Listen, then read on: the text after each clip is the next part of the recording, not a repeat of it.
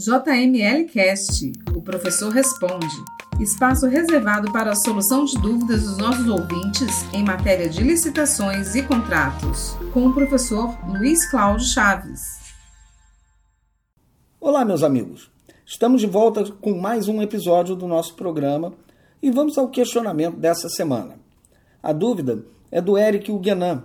Ele nos questiona o seguinte: Meu órgão precisa licitar serviço de link de internet principal e de contingência. A área técnica indica que o ideal seria utilizar a tecnologia baseada em transmissão por cabos de fibra ótica.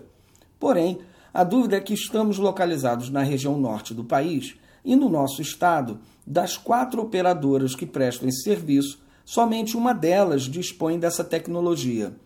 Pergunto se, mesmo assim, seria possível especificar tal característica técnica sem ferir nenhum princípio da licitação.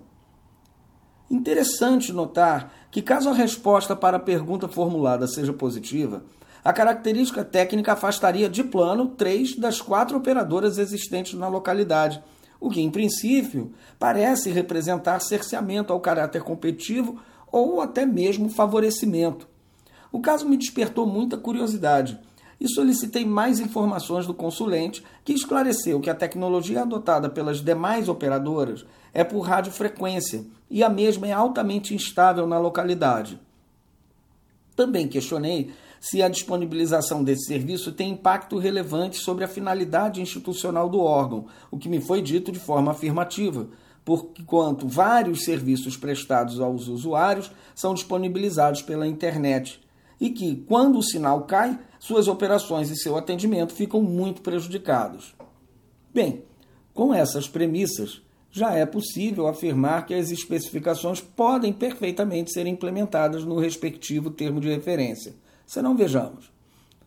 Os princípios que norteiam as licitações públicas, notadamente o da indisponibilidade do interesse público, reclamam ações do gestor que permitam a seleção da verdadeira proposta mais vantajosa, sendo este, aliás, o principal desiderato do Instituto da Licitação Pública. Por proposta verdadeiramente mais vantajosa, não se entendam incluídas aquelas que atraiam produtos cuja durabilidade, desempenho e qualidade não reflitam de fato vantagem para a administração.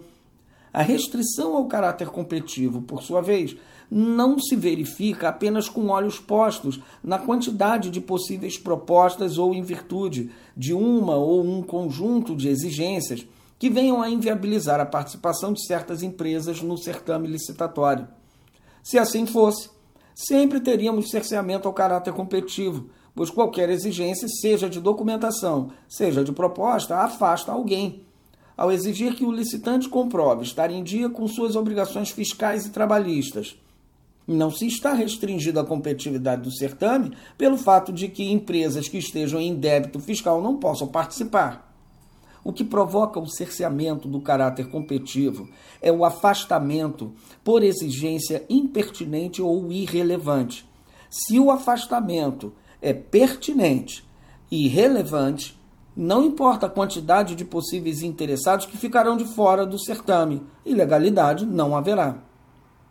No caso do nosso amigo, apesar de a especificação com base na tecnologia em cabo de fibra ótica parecer ser muito restritiva, pois de quatro empresas só uma delas a dispõe, segundo as informações prestadas, ela se mostra pertinente e relevante. Se o serviço prestado ao usuário, que representa a própria missão institucional do órgão, depende visceralmente de link de internet no ar, Claro está que este link deve ser o mais estável possível, sem o que o seu propósito deixa de ser atendido.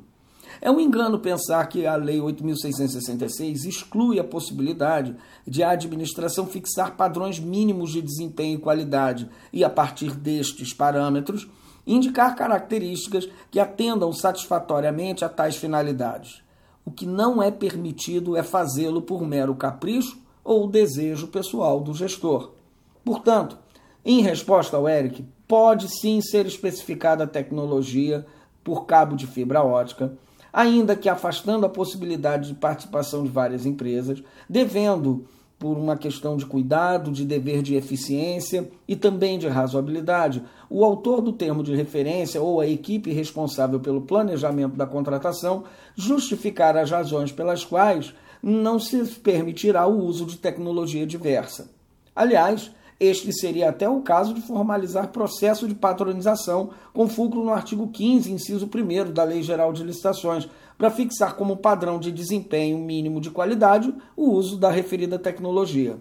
Tal procedimento abreviaria o processo de contratação, pois, desde já, poderia indicar a única empresa em condições técnicas de oferecer o serviço. Bem, continuem mandando suas dúvidas para podcast.jmlgrupo.com.br. E você também pode me mandar suas dúvidas para as minhas redes sociais você me encontra no Instagram, no Facebook e no LinkedIn. Basta procurar por Professor Luiz Cláudio Chaves. Um grande abraço e até a próxima. Você ouviu o JML Cast. Para estes e mais conteúdos, acesse www.jmlgrupo.com.br.